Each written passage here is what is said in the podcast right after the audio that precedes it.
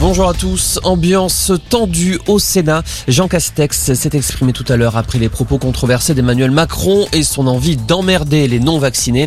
Devant les sénateurs, le Premier ministre a pointé du doigt le comportement de ceux qui ne sont pas vaccinés, les accusant de fracturer la nation. Être citoyen, c'est aussi avoir des devoirs, soutient Jean Castex. Le Premier ministre prendra ensuite la parole à l'Assemblée nationale. Cinq nouveaux territoires ultramarins placés en état d'urgence sanitaire. La Guadeloupe, la Guyane, Mayotte, Saint-Martin et Saint-Barthélemy. Enregistre une augmentation considérable des contaminations liées au variant Omicron. Le gouvernement s'inquiète des capacités hospitalières ainsi que de la couverture vaccinale sur place. La déclaration de l'état d'urgence sanitaire autorise le Premier ministre à recourir au confinement ou au couvre-feu. Nouveau développement dans l'affaire de la dépakine. Cet antiépileptique est responsable de malformations et de retard de développement chez des enfants dont les mères avaient reçu ce traitement. Selon le tribunal de Paris, Sanofi est jugé responsable d'un manque de vigilance et d'information sur les risques du médicament.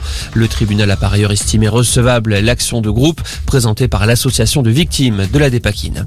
Le groupuscule d'ultra-droite Les Oeuvres Paris officiellement dissous. Ses membres sont soupçonnés d'être impliqués dans les violences commises lors du meeting d'Éric Zemmour à Villepinte. Selon le ministre de l'Intérieur, ce groupement appelait à la haine et à la violence. Le président brésilien Jair Bolsonaro va quitter l'hôpital deux jours après son admission à Sao Paulo en urgence pour de violentes douleurs intestinales. Depuis l'attentat à l'arme blanche dont il a été victime il y a trois ans, le dirigeant brésilien a subi quatre opérations de l'intestin. Novak Djokovic participera-t-il à l'Open d'Australie? Le gouvernement australien veut des explications sur l'exemption médicale accordée au tennisman serbe, dont le statut vaccinal reste incertain.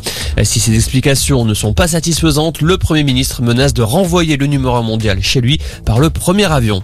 Et puis en foot, une bonne nouvelle pour le PSG. Après sa contamination il y a quelques jours, Lionel Messi a été testé négatif. Il a donc quitté l'Argentine pour rejoindre Paris. Voilà pour l'info. Excellente après